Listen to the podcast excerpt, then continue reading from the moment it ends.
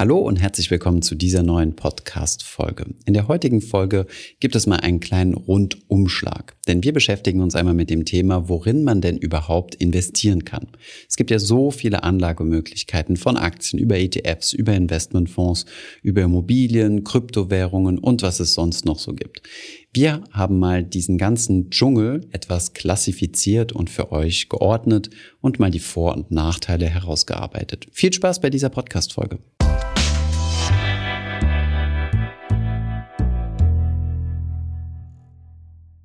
Wichtig zu wissen, bevor wir loslegen, ist, dass man drei Dinge unterscheiden muss. Zunächst einmal gibt es Asset-Klassen, also Wertpapiergruppen, die man sich anschauen kann.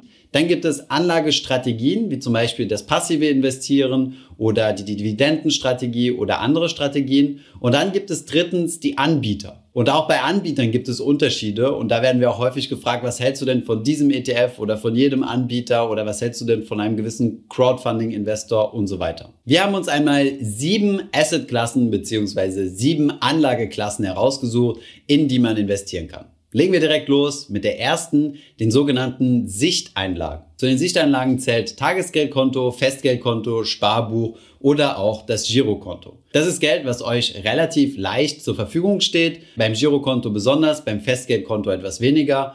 Derzeit gibt es dort aber so gut wie keine Zinsen. Wir befinden uns seit langem in einer Niedrigzinsphase und bewegen uns schon fast in eine Negativzinsphase. Von daher ist es mittlerweile keine wirklich gute Investition. Allerdings ist es gut, um dort zum Beispiel seinen Notgroschen hinzulegen, also Geldrücklagen für Notfälle. In die zweite große Kategorie fallen Assets rein, die wir uns auf diesem Kanal sehr häufig angucken. Die Kategorie sind die unternehmerischen Beteiligungen. Unternehmerische Beteiligung gibt es in unterschiedlichster Form. Das bedeutet, wir kaufen einen Teil eines Unternehmens, was uns dann gehört und wir sind dann somit daran beteiligt. Das geht zum Beispiel bei einer GmbH oder bei einer Aktiengesellschaft, die nicht an der Börse gelistet ist. Da muss man das dann zum Beispiel mit einem Notar machen. Es gibt aber auch Aktiengesellschaften, die an der Börse gelistet sind und dann kann ich ganz einfach über eine Depotbank Anteile an diesem Unternehmen kaufen und mich somit beteiligen. Dann habe ich ein Mitspracherecht auf der Hauptversammlung und habe die Möglichkeit, mit solchen Aktien auch Geld zu verdienen. Bei Aktien gibt es zwei Möglichkeiten, Geld zu verdienen. Zunächst einmal über die Gewinnausschüttung,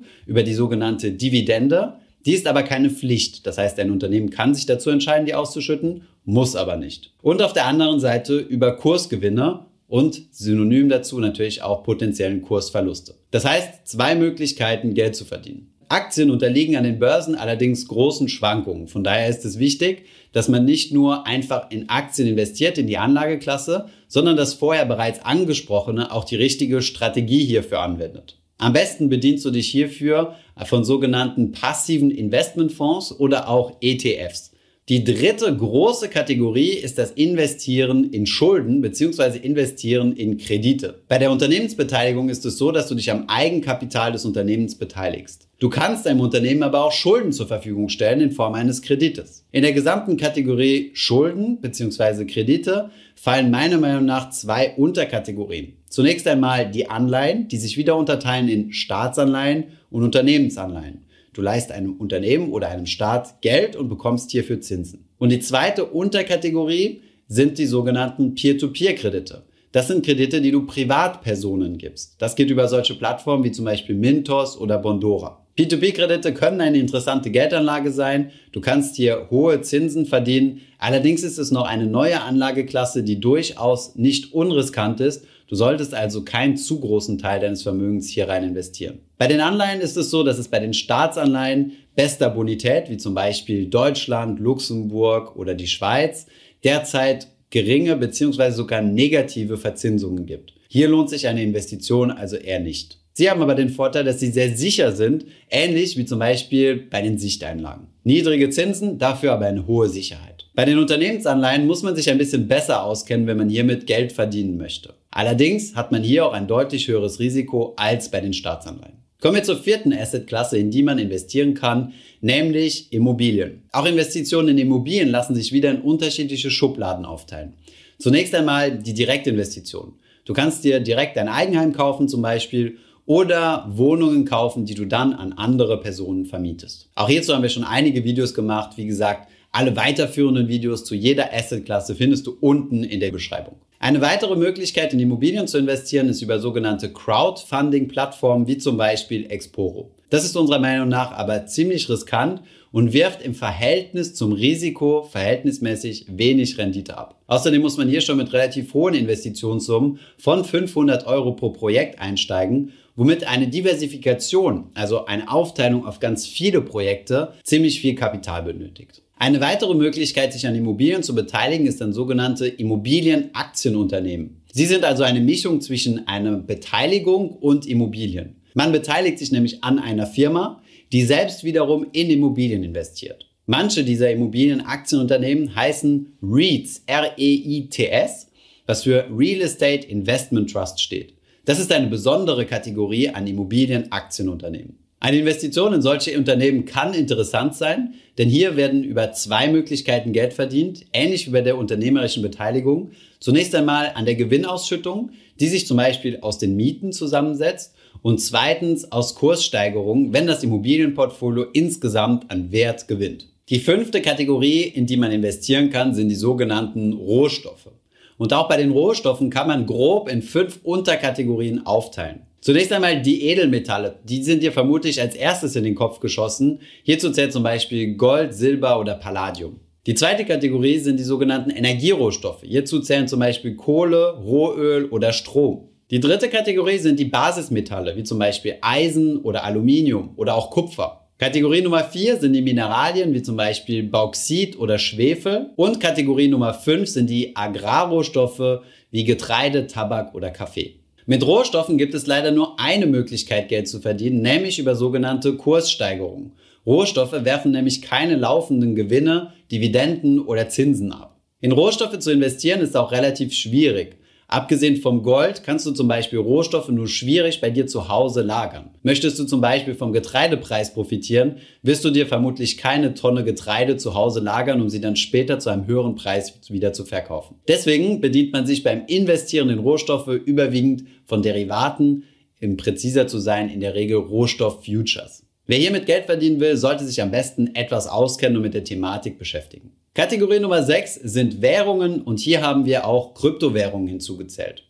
Du kannst in Währungen investieren, zum Beispiel in Währungspaare, in den Tausch zwischen US-Dollar und Euro zum Beispiel. Viele Trader und Spekulanten handeln genau diese Währungspaare, weil es eines der liquidesten Märkte der Welt ist und auch eines der größten. Auch in Kryptowährungen wie zum Beispiel Bitcoin, Ethereum oder andere Kryptowährungen kannst du investieren. Sei dir aber bewusst, dass es mit extremen Risiken verbunden ist. Es ist eine extrem neue Assetklasse, die noch nicht viel erforscht wurde und auch hier gibt es in der Regel zweite Möglichkeit, Geld zu verdienen über laufende Erträge, sondern ausschließlich über Kursgewinne, denen natürlich auch potenzielle Kursverluste gegenüberstehen. Kategorie Nummer 7 ist eigentlich keine echte Kategorie, sondern eher so ein Sammelsurium an Dingen, die wir hier zusammengefügt haben, nämlich in materielle Dinge.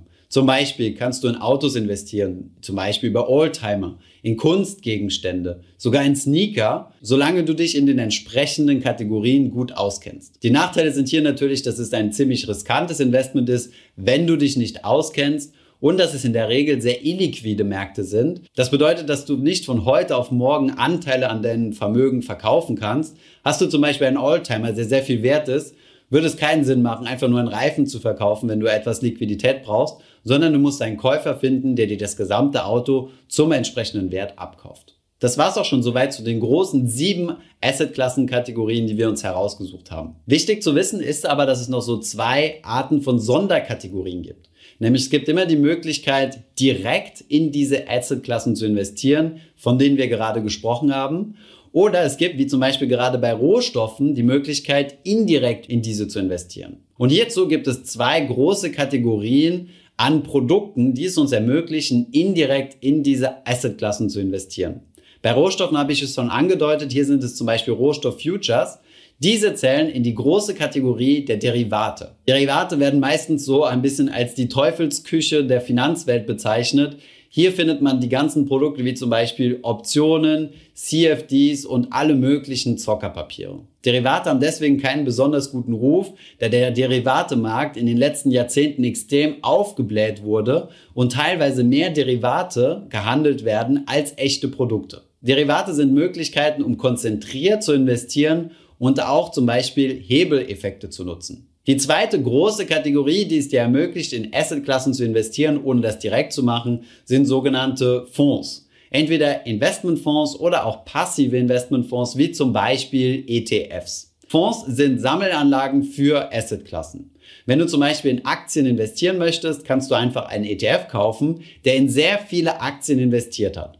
ETFs sind an sich keine eigene Assetklasse. Fonds gibt es in verschiedensten Ausgestaltungen, wie gesagt, entweder diese passive Variante in ETFs oder als aktive Variante, wie zum Beispiel aktive Immobilienfonds. Sie sind eine gute Möglichkeit, breit zu diversifizieren, also dein Risiko zu streuen. Kommen wir mal zum Fazit und blenden noch einmal diese sieben Assetklassen ein. Unserer Meinung nach hat jede Assetklasse einen Reiz für sich, Allerdings muss man irgendwann auch eine Wahl treffen, ob man sich in einer speziellen Assetklasse spezialisieren möchte, um dann dort Gewinne zu erzielen oder ob man das Thema Investieren so einfach wie möglich gestalten will. Hierzu eignen sich meiner Meinung nach eine gute Mischung aus unternehmerischen Beteiligungen, um genauer zu sein, Aktien mit Sichteinlagen, um einfach das Risiko zu reduzieren und eventuellen Investitionen in Schulden und Kredite, wie zum Beispiel Staatsanleihen, die derzeit leider keine Rendite abwerfen. Von daher kann man eventuell ein paar P2P-Kredite mit in sein Portfolio aufnehmen. Diese beiden kann man natürlich nicht miteinander vergleichen, Staatsanleihen und P2P-Kredite. P2P-Kredite sollten einen sehr, sehr kleinen Anteil im Portfolio haben. Bei mir sind es gerade mal drei Prozent. Wenn du wissen möchtest, wie du dir ein weltweit gestreutes Aktienportfolio aufbaust mit Hilfe von ETFs, und das schon ab 25 Euro Sparrate pro Monat, dann schau unten mal in die Beschreibung. Dort haben wir dir einige Videos zum Thema verlinkt. Ich hoffe, diese Podcast-Folge hat dir gefallen. Wenn ja, dann zöger doch nicht in deinem Umfeld über diesen Podcast zu sprechen, bei Freunden und Bekannten. Ich denke, es gibt auch in deinem Umfeld viele Menschen, die sich für das Thema finanzielle Bildung interessieren oder interessieren sollten. Wenn du auf iTunes bist, würden wir uns auch freuen, wenn du uns eine positive Bewertung dalässt. Das hilft uns, den Podcast noch einfacher auffindbar zu machen. Alle wichtigen Links und Verweise findest du wie immer in den Show Notes zu diesem Podcast. Vielen Dank fürs Zuhören und bis zum nächsten Mal.